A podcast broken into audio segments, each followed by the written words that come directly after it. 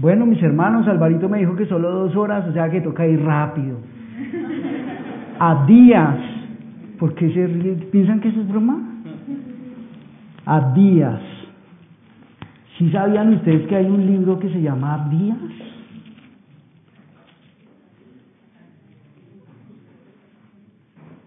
Antes de que lo, leamos, uh, voy a darles tiempo para que lo busquen. Por si acaso está entre los profetas menores, por ahí el lado de Jonás, por ahí, por ese ladito. En nuestra iglesia, mis hermanos, hace unos, hace unos dos años, eh, descubrimos que los hermanos parece que se mueven muy bien. Efesios, Romanos, wow. Corintios, wow. Vamos a buscar Malaquías. ¿Y dónde queda Malaquías? Algunos piensan que hasta eso podría llegar a ser una enfermedad, ¿no?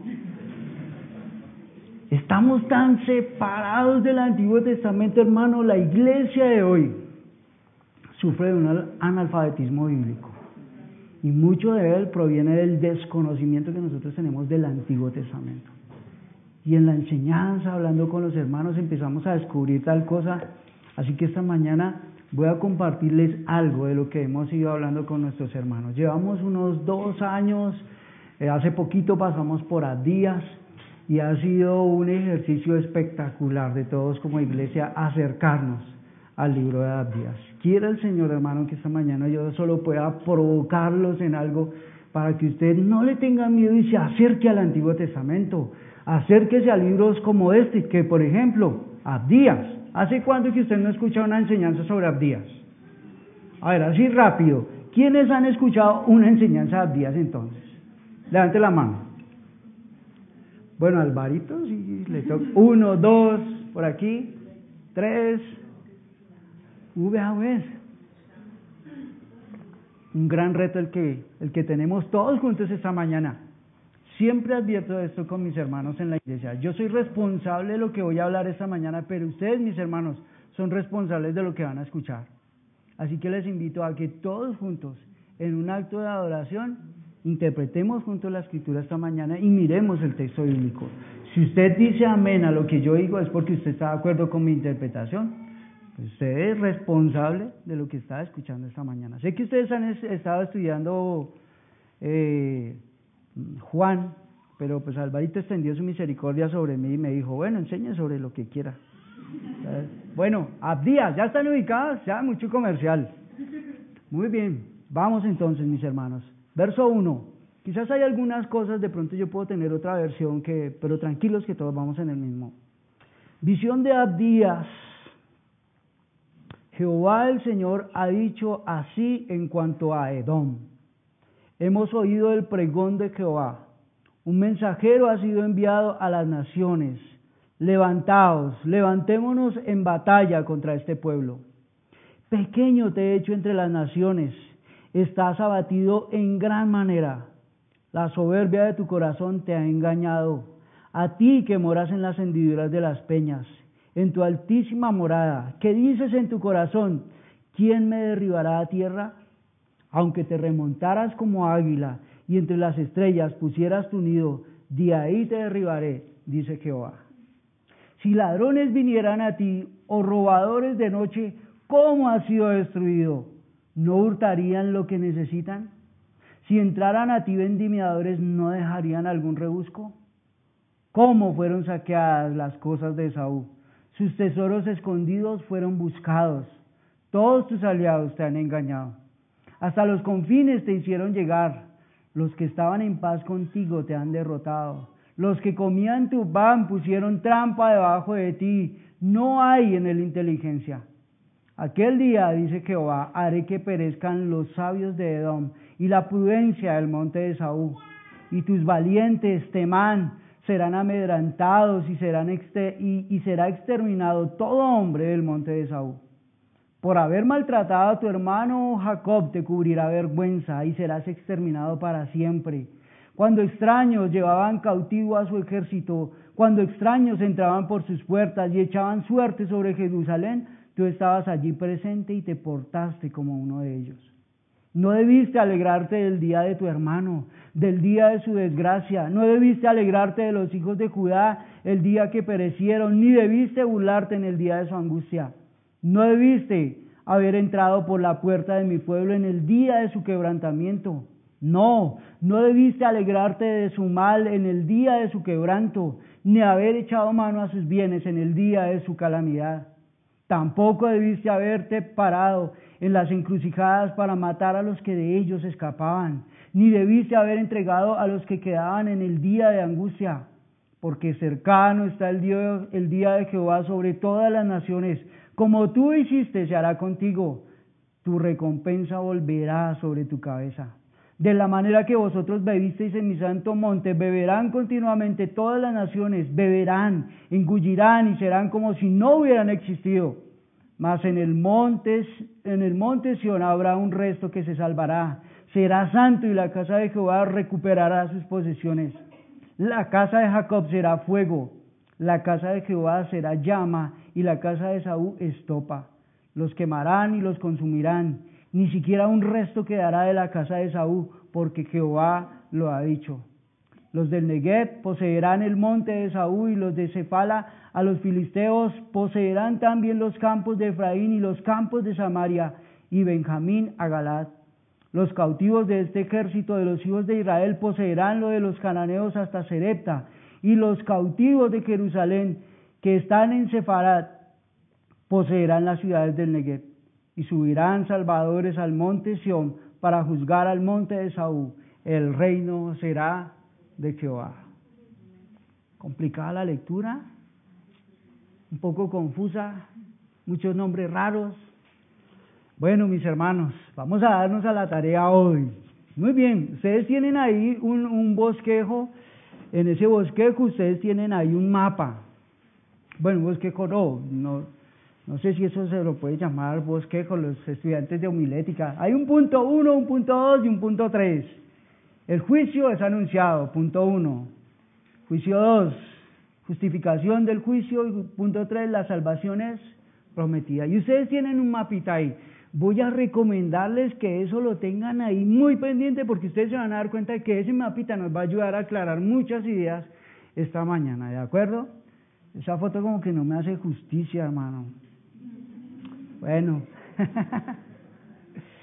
Bueno, mis hermanos, ese es más o menos lo que vamos a hablar esta, esta mañana. Entonces, rápidamente, para que entendamos un poco eh, de lo que Abdías nos está hablando, debemos entrar un poquito en el contexto histórico. No voy a detenerme mucho sobre esto, pero eh, vamos a hablar algunas algunas generalidades. Muy bien. Abdías está dentro de lo que nosotros conocemos una sección en la, Biblia que se llaman los profetas Ok, los profetas menores. Se llaman menores por qué razón? Por su extensión, no por su importancia. ¿Por qué? Fueron los que escribieron un poco menos, pero no es porque sean más, o sea, porque sean menos importantes. Tenemos en este momento el libro más corto del Antiguo Testamento. ¿Lo habían leído? ¿Habían pasado a carreras por ahí? Algunos leyendo la Biblia, que salga, que salga rápido de Abdías.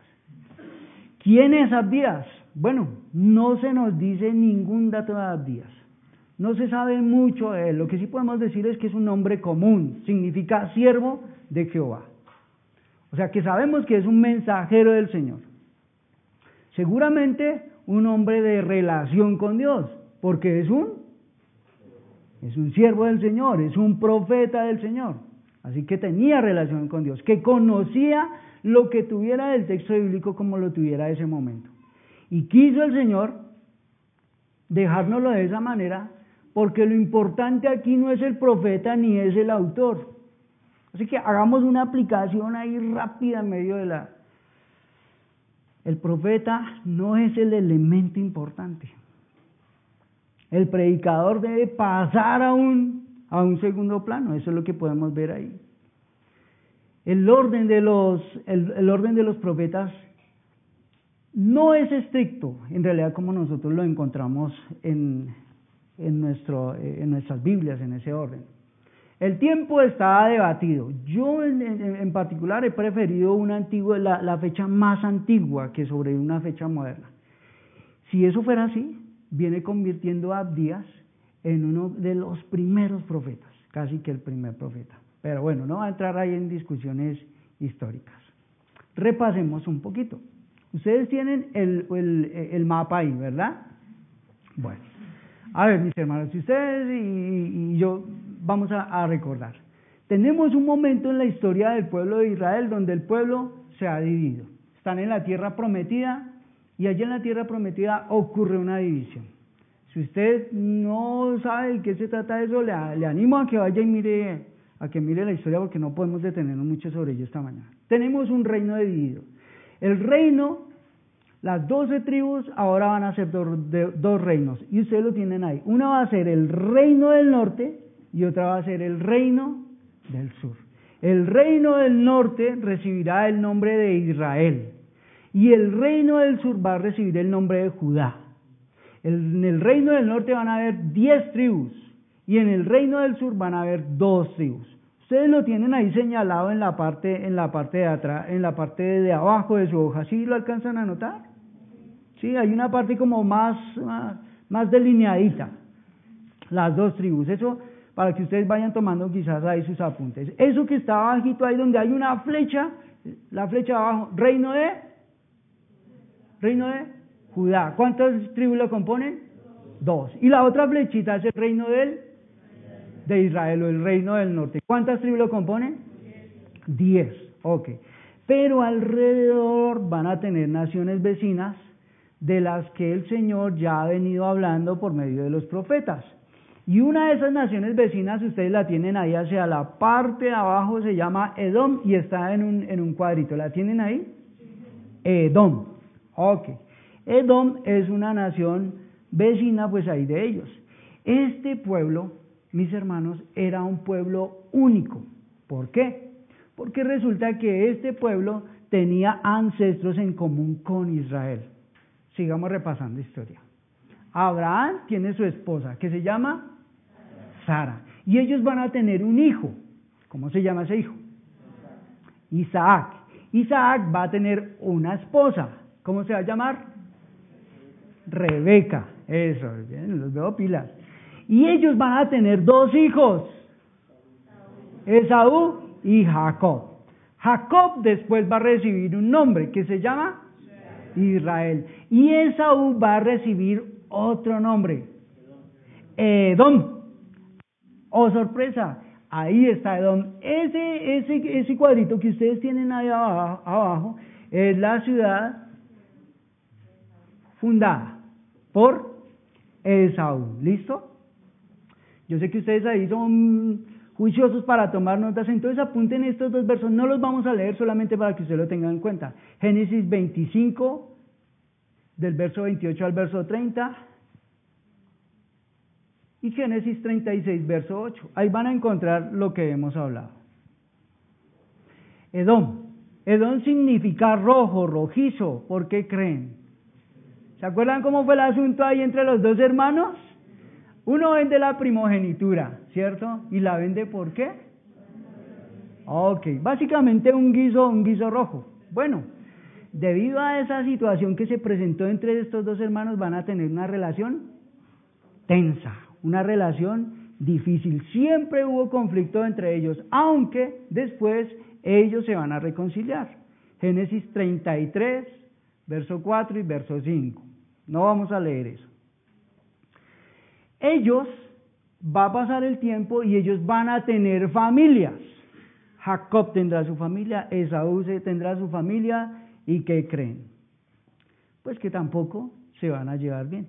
Van a tener muchas tensiones y van a hacer muchos siglos de problemas entre ellos, aunque tienen un lazo familiar. ¿De acuerdo? Eh, en la Biblia tenemos varios ejemplos de problemas que hubo entre ellos. Ustedes son juiciosos y lo van a leer. Números 20. Léanse ahí números 20. Muy bien.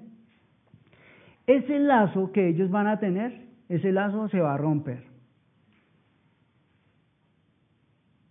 La tribu del reino del norte, esa flechita que ustedes tienen arriba, ese reino va a ser atacado por unos enemigos y vendrá un tiempo en que ellos serán llevados cautivos.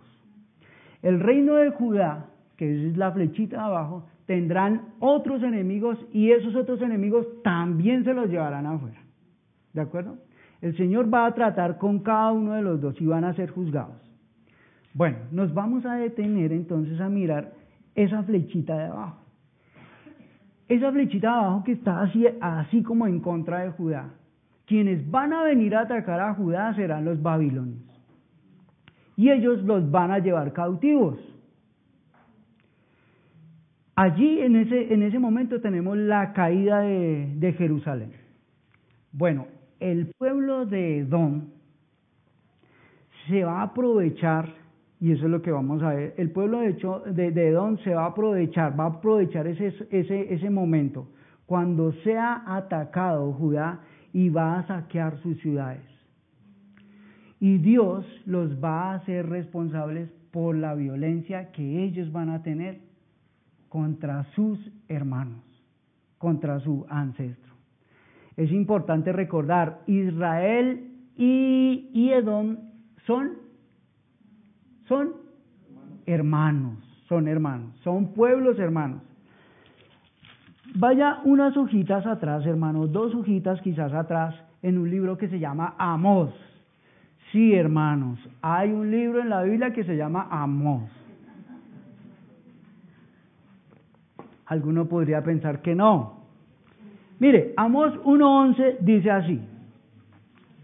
Son muchos los profetas que se pronunciaron sobre Edom. Pero miren aquí un ejemplo. ¿Lo tiene? 1.11. Son dos hojitas atrás. Dice, así ha dicho Jehová, por tres pecados de Edom y por el cuarto no revocaré su castigo. ¿A quién nombró? Edom. Porque persiguió a espada a su hermano. ¿Lo notaron? y violó todo afecto natural. En su furor le ha robado siempre y ha guardado perpetuamente el rencor. ¿De quién está hablando? De Edom, de Esaú. ¿Contra quién? Su hermano Jacob. Muy bien. Entonces, hermano, no solo que Edom, Esaú siempre deseó el mal para sus hermanos, sino que además cuando tuvo oportunidad, Edom se situó directa o indirectamente al lado de los enemigos del pueblo del Señor. Varios profetas, ocho, hablaron en diferentes épocas y anunciaron juicio contra esta nación. Un dato de cultura general cristiana, Herodes el Grande, quien gobernaba cuando Jesús nació, era edomita. Pero eso cierro el paréntesis, era solo un, dato ahí. Bueno, mis hermanos, Abdías. Este es uno de los casos donde el mensaje no va dirigido a los, a los israelitas del norte o del sur, sino a un pueblo llamado Edom. Y aquí lo que vamos a encontrar es las palabras del juicio contra quién? Contra Edom. Predice no solo la destrucción de sus ciudades, sino la desaparición de ellos como nación. La historia nos va a contar, hermano, que los edomitas van a desaparecer de la historia. Entonces entremos en materia. Reconocemos que Abdías es palabra del Señor. ¿Tendrá que ver con nosotros esta mañana? Porque a veces nosotros podemos acercarnos al texto bíblico y decir, pero esto como que tiene que ver con nosotros. Ah, ese es el Antiguo Testamento, ¿no? Alguien podría decir, ah, el Antiguo Testamento no tiene nada que ver con nosotros. ¿Será que sí o no? La palabra del Señor dice que toda la palabra es inspirada y nos es útil para, ok, ustedes lo saben, o sea, ¿tiene que ver con nosotros o no? Entonces ahí tienen ustedes el primer punto, el juicio es anunciado. Verso 1, visión de Abdías.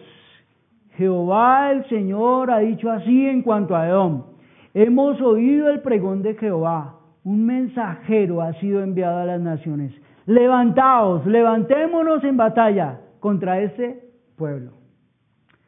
Tenemos, hermano, aquí un mensaje divino.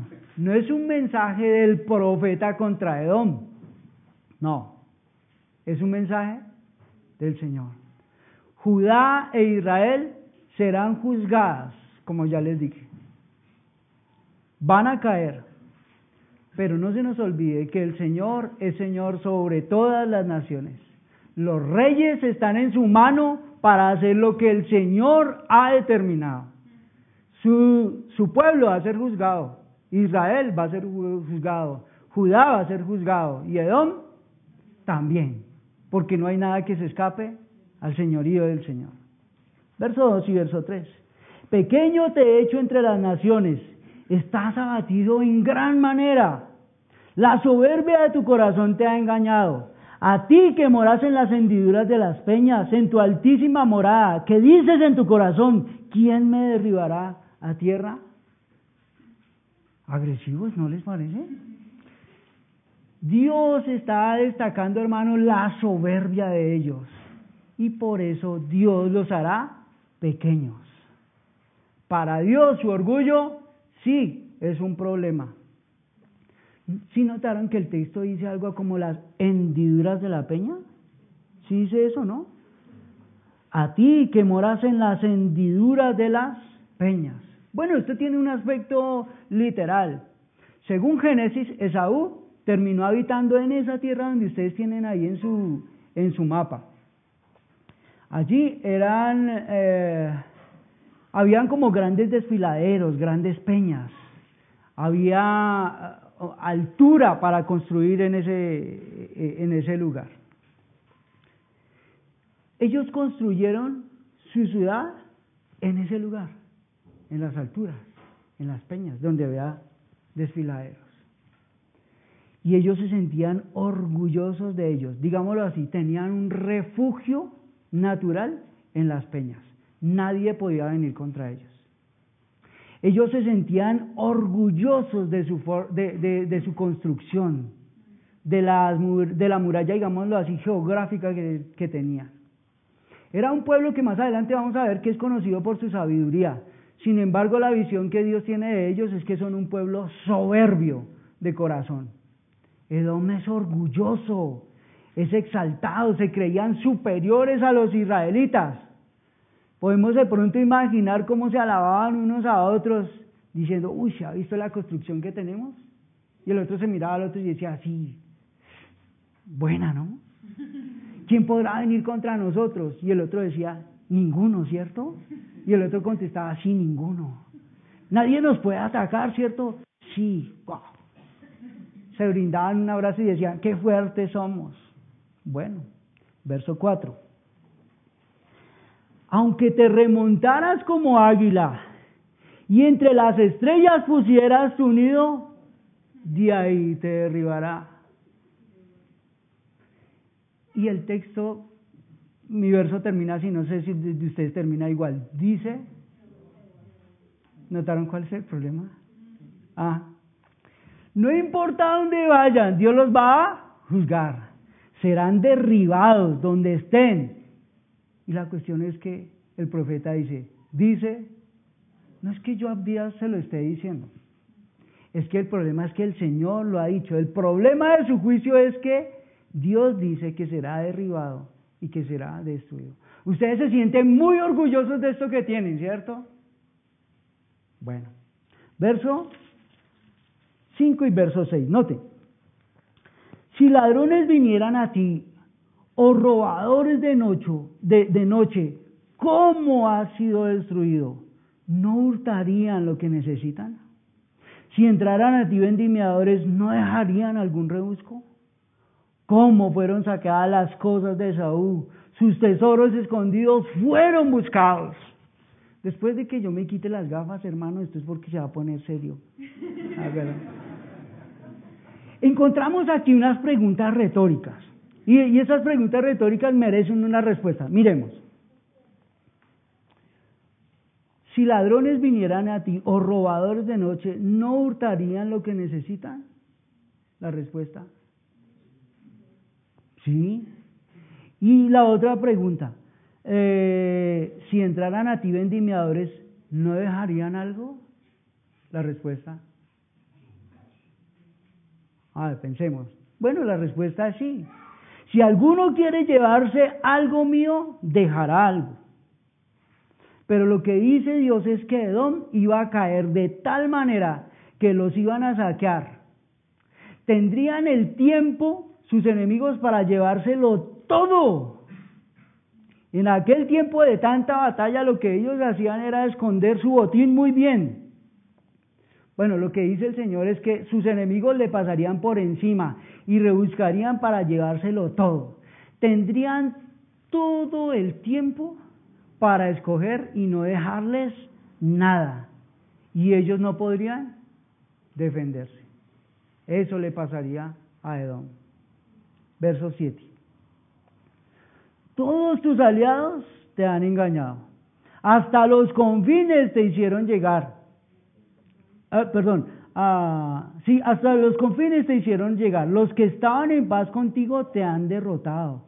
Los que comían tu pan pusieron trampa debajo de ti. No hay en él inteligencia. Bueno, ellos estaban orgullosos de qué inicialmente? De su geografía, de su fortaleza, de su ciudad.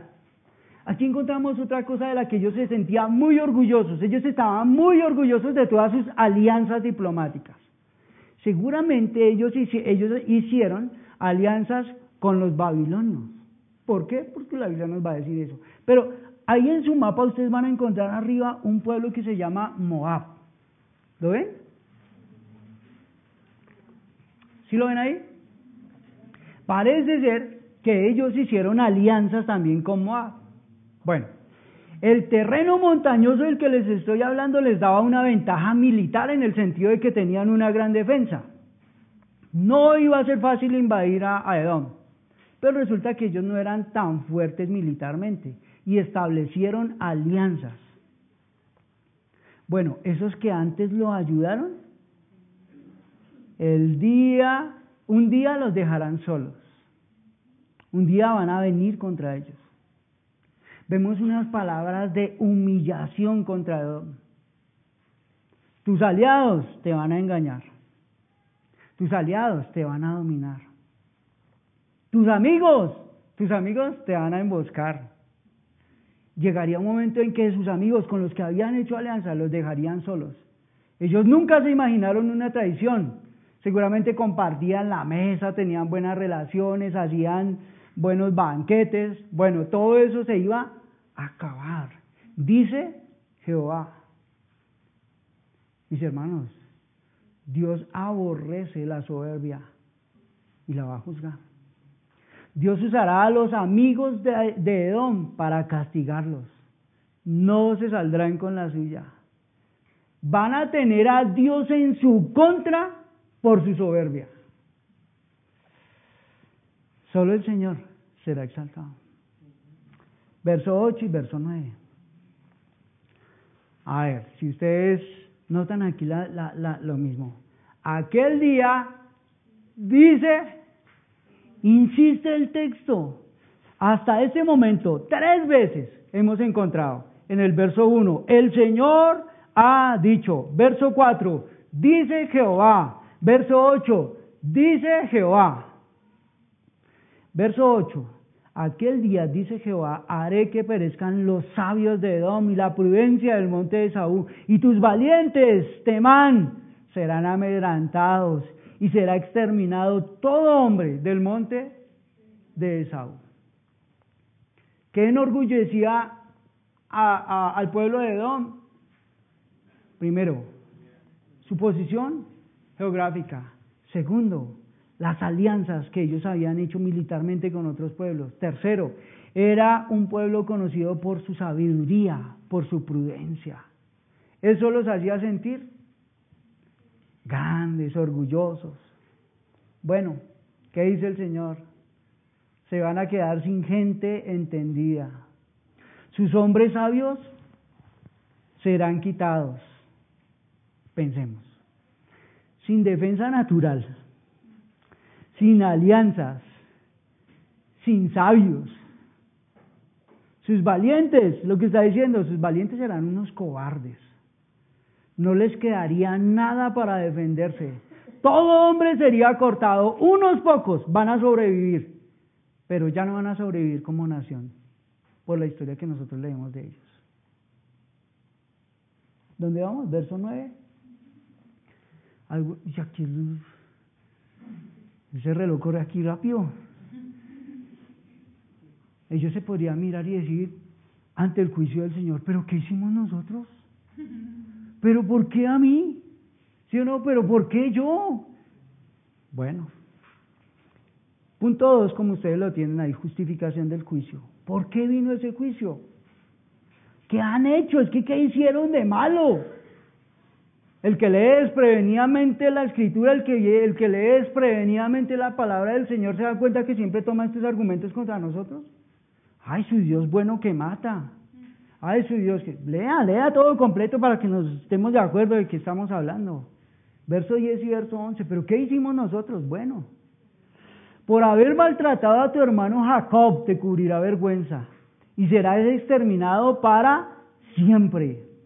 Cuando extraños llevaban cautivo su ejército, cuando extraños entraban por sus puertas y echaban suerte sobre Jerusalén, tú estabas allí presente.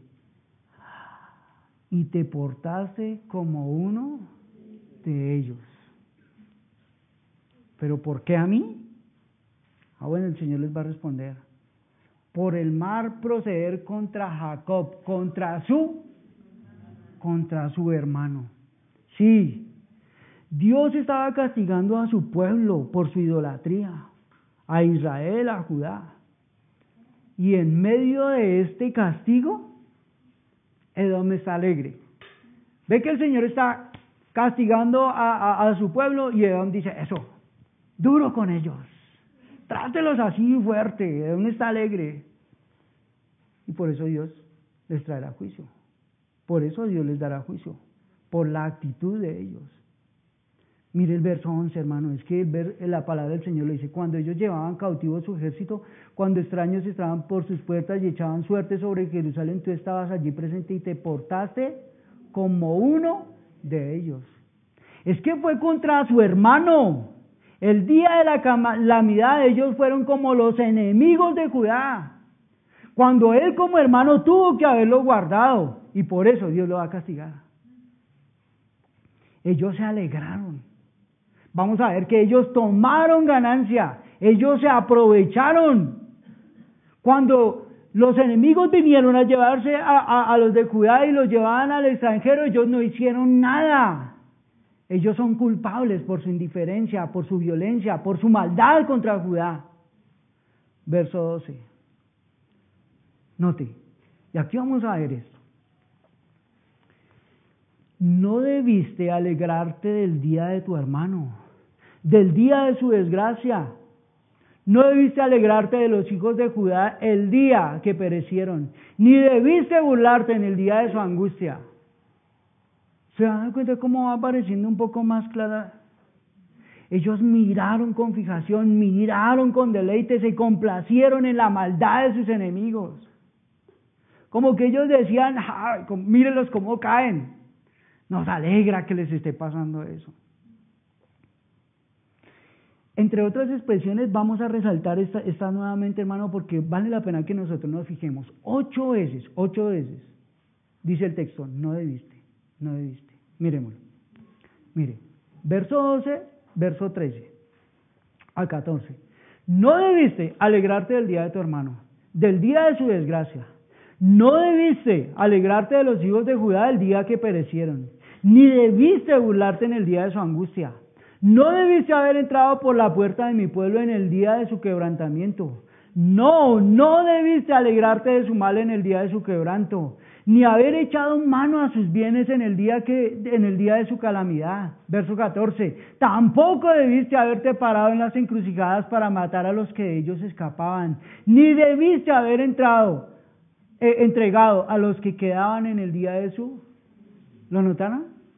Hermano, por eso le digo que esta mañana quizás yo lo que pueda hacer es solamente provocarles. Quizás usted se vaya a su casa, vea el texto y dice, pero Edgar, ¿por qué no dijo esto? Seguramente hay mucho que usted puede tomar y por favor lléveselo para su casa. Ahí. Verso 13. ¿Alguien tiene la Biblia de las Américas que quiera leer ese texto, por favor?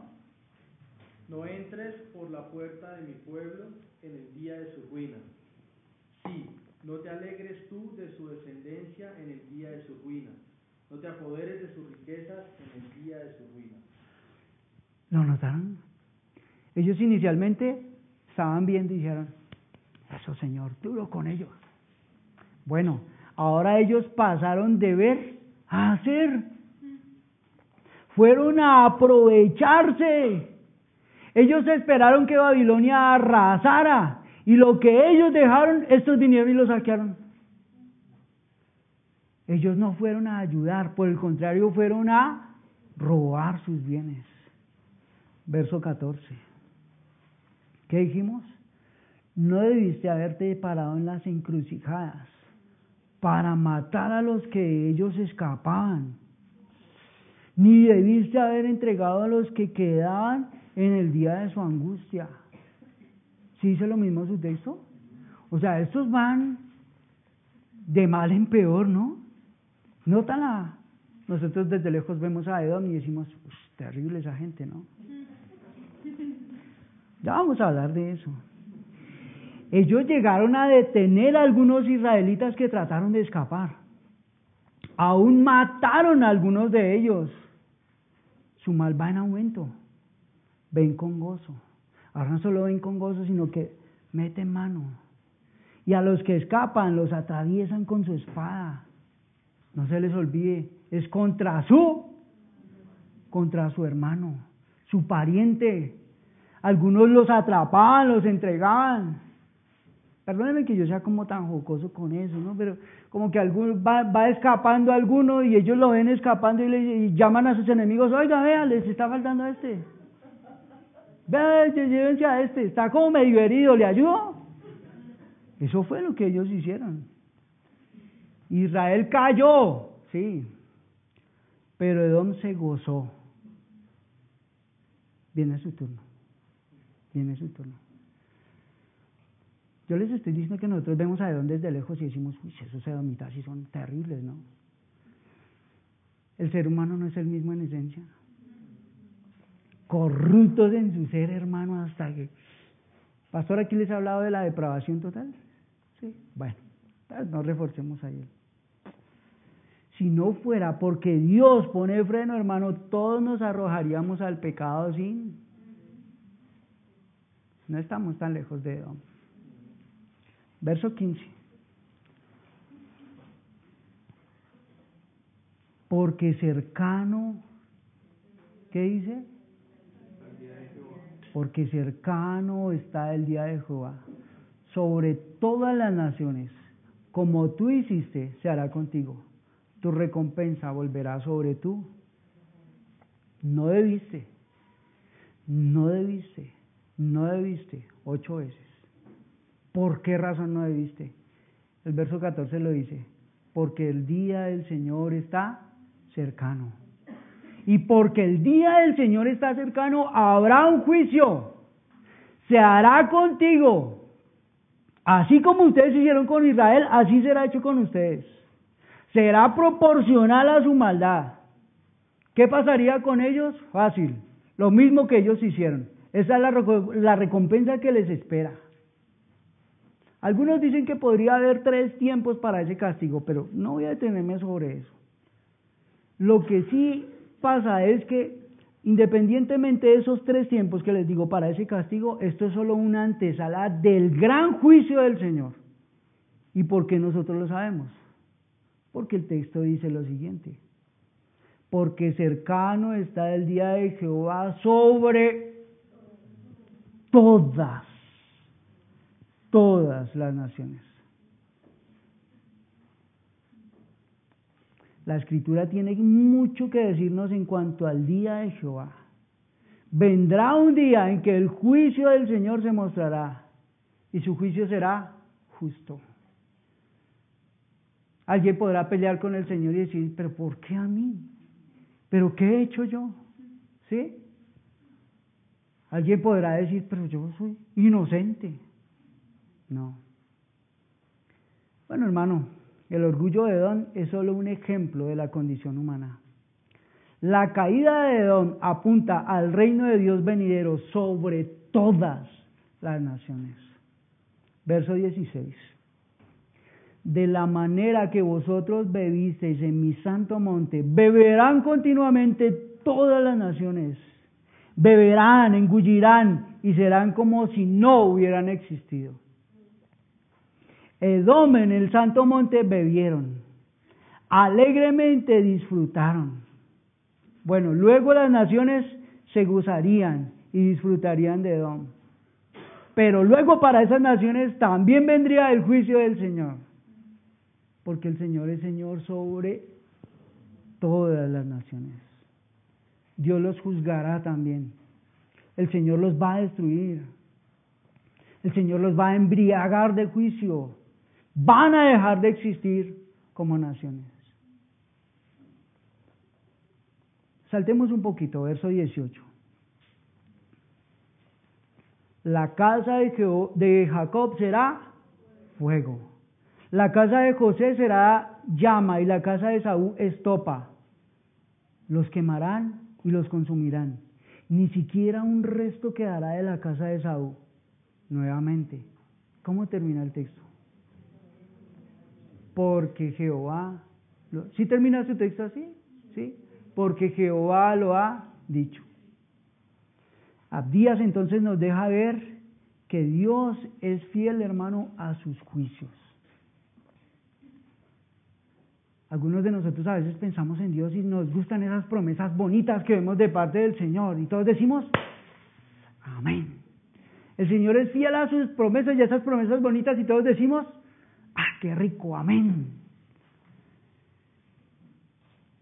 ¿Será el Señor fiel a sus juicios también? Amén. Sí. Así como el Señor va a prometer todas las cosas bonitas y va a ser fiel y las va a cumplir hasta el final, sus juicios también serán llevados hasta el final. También sus juicios. Recordemos que Dios le había prometido algo a Abraham. ¿Se acuerdan? La promesa sobre Abraham. Entonces, Israel no desaparecería. Pero Dios toma muy en serio el pecado, hermano. ¿El de Israel? ¿El de Edom? ¿El de Edgar? ¿El de ustedes? El Señor se toma muy en serio el pecado. ¿El de las naciones? Sí. Años después, hermano, nos contará la historia que Edom, fue invadida, fue asolada por los mismos babilonios. Ahí no tienen ustedes el Babilonia, pero esa flechita abajo, si la extiende usted hasta allá, ahí queda Babilonia. Ellos con los que habían hecho amistad, alianzas. Bueno, Abdías es claro, hermano, no tendrá por inocente al malvado. Vamos terminando. Que pasamos el verso 17 por encima, ¿no? Volvamos, volvamos, no hace aquí. Vamos a leer el verso 17, vamos a pasar el verso 19 y verso 20, ¿de acuerdo? Mas en el monte Sión habrá un resto que se salvará será santo y la casa de Jacob recuperará sus posesiones. Los del Negev poseerán el monte de Saúl y los de Cefala a los filisteos. Poseerán también los campos de Efraín y los campos de Samaria y Benjamín a Galad. Los cautivos de este ejército de los hijos de Israel poseerán lo de los cananeos hasta Sarepta y los cautivos de Jerusalén que están en Sefarat poseerán las naciones del Negev. Bueno, porque el día de Jehová viene, viene un juicio. Pero porque el día de Jehová viene, también habrá un día de restauración. La casa de Jehová recupera, de Jacob, de, Jehová recuperará sus posesiones. Lo que perdieron un día les será devuelto, les será regresado. La casa de Israel volverá a sus mejores días. Pero noten, un remanente será santo. Verso 17, mas en el monte Sion habrá un resto que se salvará. Será, será santo, un remanente santo. Eso es lo que va a caracterizar a ese remanente. Eso es lo que va a caracterizar a ese pueblo de Dios. El pueblo del Señor se ha caracterizado por qué? Por ser un pueblo santo. Voy a traer a mi pueblo de lo más remoto de la tierra para que estén donde deben estar. Pero hoy ya nosotros entendemos que no se está hablando solamente de un aspecto territorial. ¿Sí o no? Verso 21, hermano. Porque ese reloj está en contra hoy. Y subirán salvadores al monte Sión para juzgar al monte de Saúl. Note, el reino será de Jehová. Y algunos leyendo desprevenidamente salvadores. ¿Quiénes son esos salvadores? ¿Habrá salvación en ellos mismos? ¿Qué es lo que está comunicando el texto? No son ellos en sí los salvadores. Nosotros creemos en un solo salvador. ¿Quién? Cristo. Así que son aquellos que proclaman la salvación de uno solo que es Cristo. Eso es lo que está diciendo el texto. El pueblo del Señor juzgando al mundo. A ver, miremos una cosa. Quiero que algún hermano se anime. Primera de Corintios 6, verso 2. ¿Quién se quiere animar a leer? Primera de Corintios 6, verso 2. Para que hagamos un paralelo y entendamos un poquito aquí algo.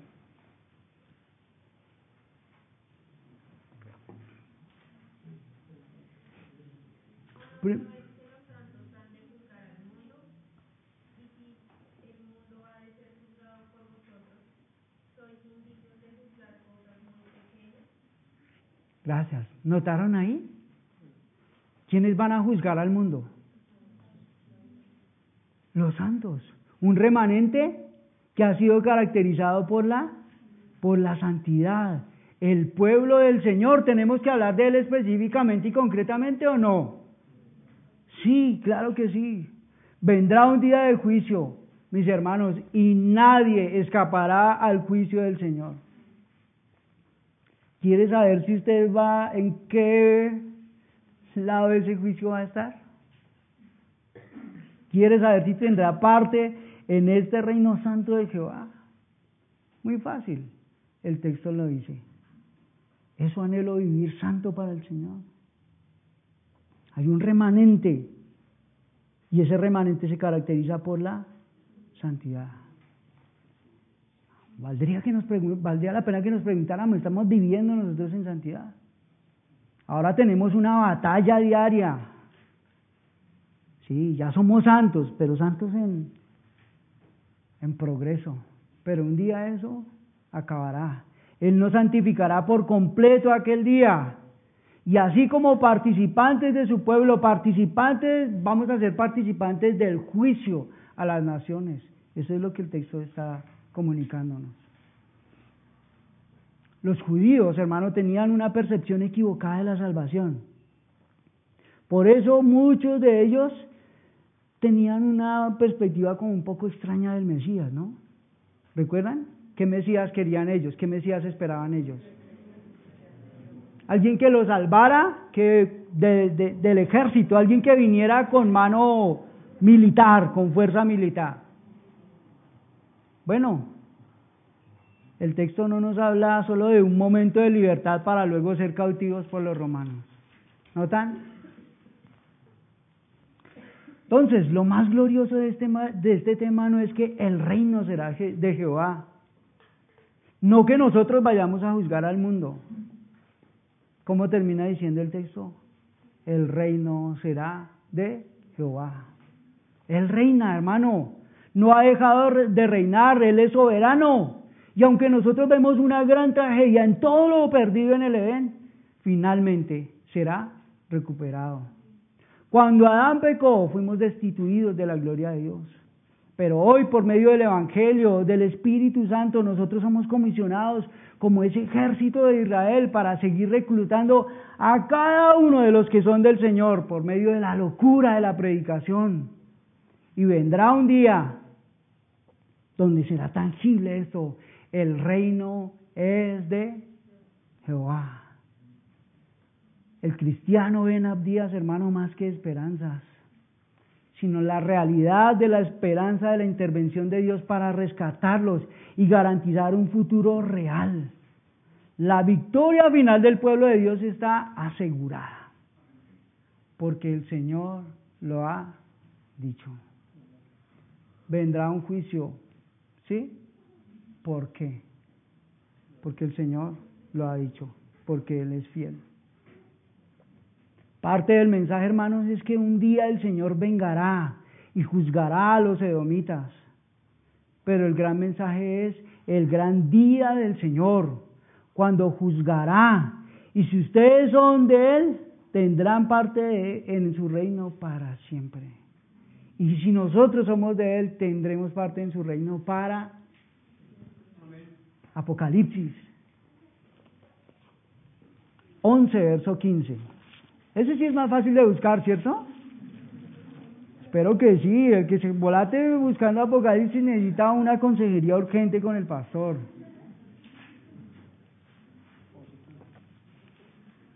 Note, hermano, Apocalipsis 11, verso 15. El séptimo ángel tocó la trompeta y hubo grandes voces en el cielo que decían, los reinos del mundo han venido a ser de nuestro Señor y de su Cristo, y Él reinará por los siglos de los siglos. ¿Notaban el mismo mensaje o no? Es el mismo mensaje, solo que Juan se le está dando un poco más. El reino que fue anunciado por los profetas, que vino con Cristo, aquí lo tenemos consumado en esta visión. Ya los reinos del mundo han venido a ser de nuestro Señor y de su Cristo. Y no hay otro lugar para ser salvo fuera de Cristo. Nadie se salva cerca de Cristo. Nadie se salva muy cerca a Cristo. ¿Cómo nos salvamos? En Cristo. Creo y al mensaje del Evangelio. Humillados bajo la poderosa mano del Señor. Él vencerá. A su tiempo Él exaltará a su pueblo. Jehová reina y Él reinará para siempre. ¿Les da esperanza eso? Hagamos unas aplicaciones así rápidas, mis hermanos. Alguno de nosotros podría pensar y ver a dónde desde lejos y decir, uy, yo nunca haría eso. Está en camino de su propia caída. Cuidado con la jactancia, mis hermanos. El pecado de Don fue la soberbia que los engañó. El pecado más recurrente es el orgullo. Pronto nos jactamos por cualquier cosa. La soberbia es un engaño. El creyente, no, nosotros como creyentes nos hemos vuelto unos especialistas en camuflar nuestro orgullo. Yo sé que aquí hay algunos curiosos que ojalá hagan este ejercicio. Hay un libro que se llama Pecados Respetables. Búsquelo. Eso está por ahí en... ¿Sí lo has leído? sí, dije bien, Alvarito, Pecados Respetables. Jerry Bridges. Se lo encuentran en PDF. Nos hemos vuelto a veces los creyentes unos expertos en maquillar nuestro... No, no, no, no, es que eh, eso no es orgullo, es que yo merezco mi, no, no, no, eso no es orgullo, es que le recomiendo el libro, hermano. Da un una lectura obligada de cada año, se lo aseguro. La soberbia es un engaño, porque en el fondo nosotros no tenemos la fuerza ni la sabiduría para mantenernos por nosotros mismos, para vivir la vida cristiana por mí. Solo puedo vivir la independencia de Dios con el auxilio del Espíritu Santo, con su palabra, la oración, la comunión con los hermanos, el cuidado de la iglesia. No podemos confiar en nosotros mismos, solo en Dios. Echemos mano de todos esos medios de gracia, mis hermanos, que el Señor nos ha dado. Dios toma muy en serio el pecado. Qué gran misericordia tuvo Dios de nosotros, hermano, que a pesar de nuestro pecado, que no es diferente al de Edom, no, el Señor decide tener misericordia de nosotros. Vemos aquí la necesidad de tomar en serio la palabra de Dios y en especial sus juicios. ¿Vendrá el juicio del Señor? Vendrá. ¿Por qué? Porque Él lo ha dicho. Ni su fuerza, ni su posición social, ni su sabiduría, ni sus riquezas pudieron librar de la mano de, la mano de Dios a los edomitas. No son pocas las personas, hermanos, que se refugian las mismas cosas para excluir a Dios de sus vidas. Cuidado con la jactancia. ¿Dónde estará el remedio? Venir a Cristo, venir a Cristo, encontrar el perdón en Él. Los pecados por los cuales Edom fue juzgado son los mismos por los que el hombre será juzgado. Su orgullo, su altanería, su aprovechamiento de los demás, su ofensa al prójimo. Nuestro Dios es el Dios de Dios, es el Rey de Reyes. El gobierno del Señor, hermano, es universal. Dios está en control y algún día enderezará todo. La salvación solo está en sus manos. El alcance de este texto no solo se limita a Edom, tiene que ver, ya dijimos, con todas las naciones. No solo en cuanto al castigo, sino en cuanto a las buenas nuevas también del Evangelio. Replico, repito eso. Hablamos de la inmutabilidad de Dios. Pero no se les olvide que en ello debemos tener en cuenta que no cambiará en sus amenazas, en sus advertencias. El texto reiteradamente nos dijo, dice Jehová, dice el Señor. ¿Les gustan las promesas? Hay un autor que dice, ¿quieren que hablemos de, de, las promesas y de los decretos de Dios? Bueno, habrá un, un gran aviso, mas el que no crea será condenado. Vendrá el día del Señor para todas las naciones pero hay un futuro lleno de esperanza. ¿Cómo es que el reino será suyo? A través de Cristo. Nos vamos, hermanos, ¿cierto? Ese reloj, a la próxima que buscar otra estrategia para el reloj. Oremos, mis hermanos. Quizás esta mañana solo pueda provocar algo para que usted vaya y por favor revise. Seguramente usted va a tratar muchísimo más del texto le animo a que usted lo vaya. Quizás tome estos punticos que le pude compartir esta mañana para su devocional esta, esta semana y enriquezcalo. ¿Les trae esperanza lo que hemos leído esta mañana? Gloria a mi Señor. Oremos. Padre, gracias por tu palabra esta mañana. Señor, gracias porque hoy todos hemos podido hacer un ejercicio de adoración reunidos con nuestros hermanos. Gracias porque en tu infinita bondad y amor Hoy permitiste que todos nosotros pudiéramos reunirnos aquí y que tu nombre sea exaltado en medio de nosotros. Nos hemos reunido en torno no a una persona en especial de nosotros, sino a ti, Señor. Gracias por comunicarnos esta, esta mañana esperanza.